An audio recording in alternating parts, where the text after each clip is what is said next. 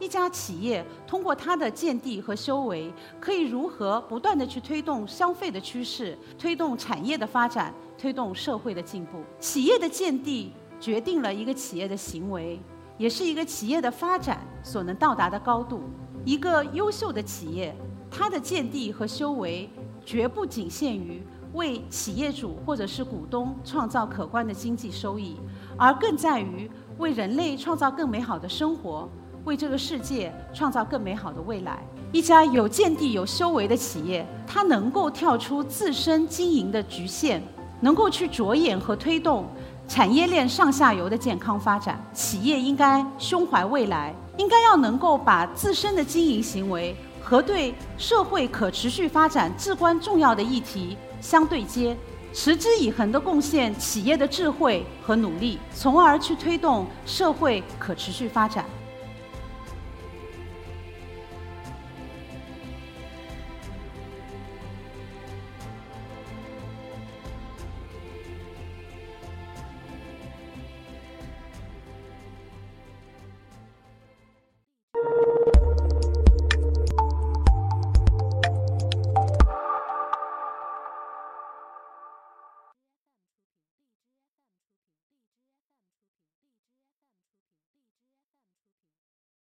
大家好，我是一刻 Talks 的讲者穆小燕，我来自利乐，世界领先的液态食品加工和包装解决方案的提供商。说到利乐，可能在座的朋友不是那么的熟悉，但如果提到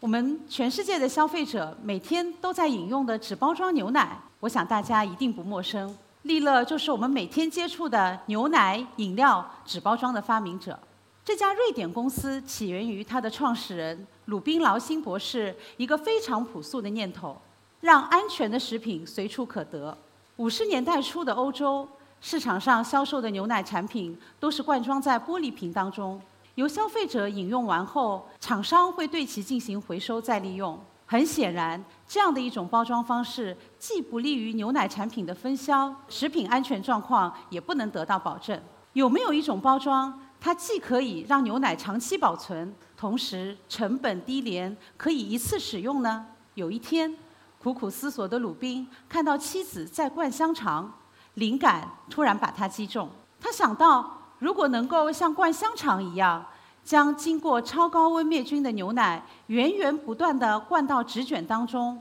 然后在牛奶液面的水平面下方进行封口。这样不就可以做到包装当中没有空气？再加上六层复合包装，它的隔光隔氧的作用，杜绝了外界环境可能的污染，就可以保证包装盒中的牛奶保持无菌的状态，从而实现长期保存。这样一种成本最低、卫生水平最高的包装解决方案，被誉为二十世纪食品工业最伟大的发明。在座的很多朋友有可能是第一次听到牛奶包装背后的故事，可能会感叹：没想到不起眼的包装还有这么大的讲究。五年前，在我成为利乐的员工以后，在将近一个月的时间里面，这个念头也一直在我的脑海当中盘旋。在利乐工作的经验，让我作为一个消费者，了解了包装对于食品保护的重要性。让我学会了科学的消费，同时作为一个管理者，也让我真正的认识到一家企业通过它的见地和修为，可以如何不断的去推动消费的趋势，推动产业的发展，推动社会的进步。我们在看待一家企业它的发展历程的时候，在很大的程度上和我们看待一个个体的成长过程是非常相似的。我想大家一定都有这样的经历：小时候。老师或者父母会问我们：长大了你想成为什么样的人？我记得儿时的我有过很多的答案。今天我想成为一名科学家，明天我又觉得可能做个老师更有意义。随着年龄和阅历的增长，思考的深入，最终感悟到，其实人生价值的实现，并不在于我最终从事了什么职业。更重要的在于，我能为周围的人做些什么，我能为这个世界变得越来越好贡献一些什么。今天的我既没能成为一名科学家，也没能在课堂上教书育人，但是我很认真做好生活赋予我的每一个角色。作为一名员工，作为一名管理者，作为一名妈妈，作为一位女儿，等等等等。作为社会的最小单位，个人为创建一个和谐的社会环境做出我的努力，这就是我人生的见地，我人生的价值观。同样的，对于企业来讲，也要进行这样的思考：通过自身的经营行为，除了创造盈利之外，还能为这个社会带来什么价值？企业的见地决定了一个企业的行为，也是一个企业的发展所能到达的高度。一个优秀的企业，它的见地和修为绝不仅限于为企业主或者是股东创造可观的经济收益，而更在于为人类创造更美好的生活，为这个世界创造更美好的未来。那么我们要如何来评价和看待一个企业的见地和修为呢？这也是我们演讲局的主题。在思考这个问题的时候，我想到，在中国的传统的思想里面，我们把一个个人的修为界定为修齐治平，也就是修身以齐家，齐家以治国，治国以平天下。我觉得。用这样子的一个概念来评价企业的修为，同样适用。企业修为的第一个层次，修身以齐家，也就是说，要通过自己的经营行为来做到业绩的永续发展。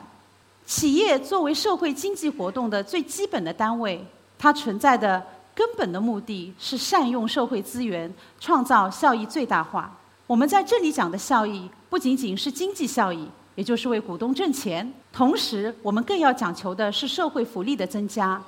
也就是通过企业为社会提供优质的产品和服务，来提升人们的生活品质。而后者，也就是专注于社会福利的增加，恰恰是企业能够做到基业长青的要素。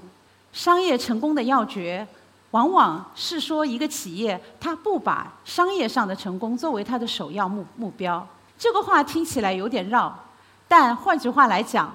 对于一家企业来说，赚钱固然重要，但这是结果，不是手段。我们的手段应该是不断的去创造更好的消费体验，这样才能够不断的推出满足市场需要的产品，这样才能够实现业务的永续发展。企业修为的第二个境界，齐家以治国，这个国。指的是生态圈。我们都知道，在自然界存在着食物链、食物网，其实，在商业社会也存在着无形的链和网。这些链和网就构成了商业生态圈。我们企业的经营行为和它所处的生态圈是息息相关的。一家有见地、有修为的企业，它能够跳出自身经营的局限，能够去着眼和推动。产业链上下游的健康发展，我看今天在座的朋友们都比较年轻，但如果有经历过七十年代的朋友们，应该知道，在七十年代，中国的乳业还刚刚起步，牛奶产品还不普及，中国幅员辽阔，从北到南，自然条件相差悬殊，这就决定了中国奶源主要集中在北方，而人口聚集在东南沿海的格局。供和需相隔千里，牛奶在没有办法实现低成本长途运输的情况下，中国的乳业发展面临着一个巨大的瓶颈。对于1979年进入中国的利乐来讲，中国市场还是一个不成熟的市场，甚至于说是一个待开发的市场，在短期甚至于中期都很难看到业务发展的机会。怎么办？利乐的选择是与中国乳业共成长。八十年代到九十年代，将近二十年的时间里，利乐和各级政府组织、工业协会合作，为中国的乳业培养人才，向产业链的下游培养乳制品加工的技术和管理人才，向产业链的上游去积极推动奶源的建设，提升原奶质量。随着中国经济的发展，中国的乳业在两千年前后实现了腾飞。而之前二十年所培养和储备的人才，在这个过程当中都发挥了中间的力量。可以毫不夸张地说，在我的工作当中，不管我去到哪一家乳业乳企，或者是去到哪一个跟乳业相关的部门打交道，只要谈到利乐和中国乳业的渊源，就一定能收获正能量满满的故事。企业修为的第三个层次，治国以平天下。当然，在这里我们不是要去开疆扩土，这里的平天下是指的是企业应该胸怀未来，应该要能够把自身的经营行为和对社会可持续发展至关重要的议题相对接，持之以恒的贡献企业的智慧和努力，从而去推动社会可持续发展。谈到未来。我们常常会觉得它很遥远，特别是现在年轻的一代，更是提倡要活在当下。但是生活中经常会有一些时刻让我们警醒，其实未来就是我们今天行为的结果。而我的这个时刻是我当了母亲的那一刻。我相信在座的女性朋友，如果是妈妈的话，也深有同感。角色的变化会让我们更加去关注。跟社会可持续发展有关的议题，食品安全、环境污染等等等等，我自己觉得这样的一种觉悟、这样的一种感悟和觉醒，是推动社会良性发展的非常重要的力量。一方面，它能够督促我们每一个个人去采取更负责任的行为；另外一方面，我们也能够成为一个正能量、正面的力量，去推动社会文明的进步。举个例子来讲，以前我看到在公共场合吸烟的行为，我也感到很气愤，但是并没有很大的动力上前去制止。自从有了孩子以后，我再看到这样的行为，我觉得我责无旁贷。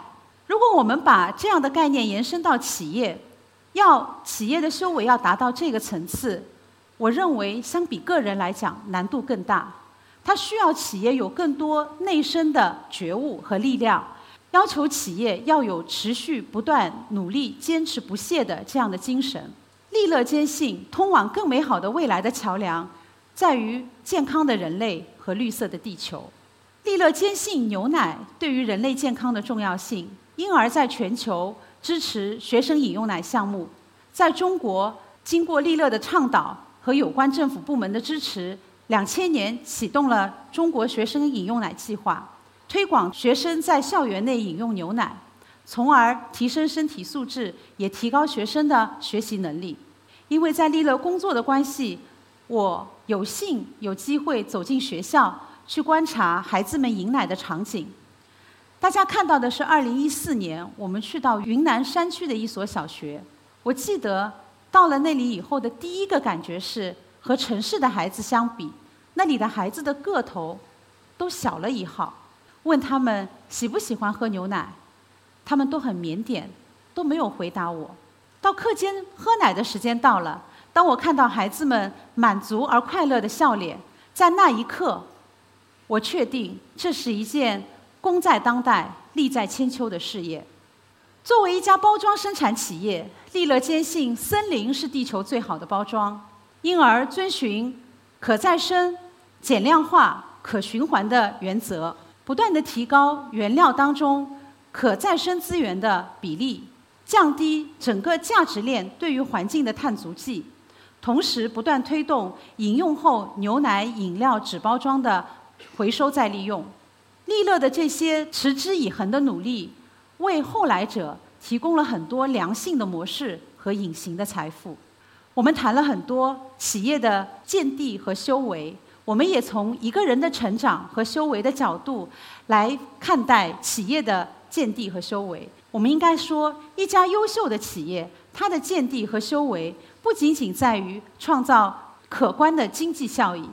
更在于能够为人类创造美好的生活，能够去推动这个社会的更美好的未来。有见地、有修为的企业越多。我们美好的未来就越可期待。谢谢大家。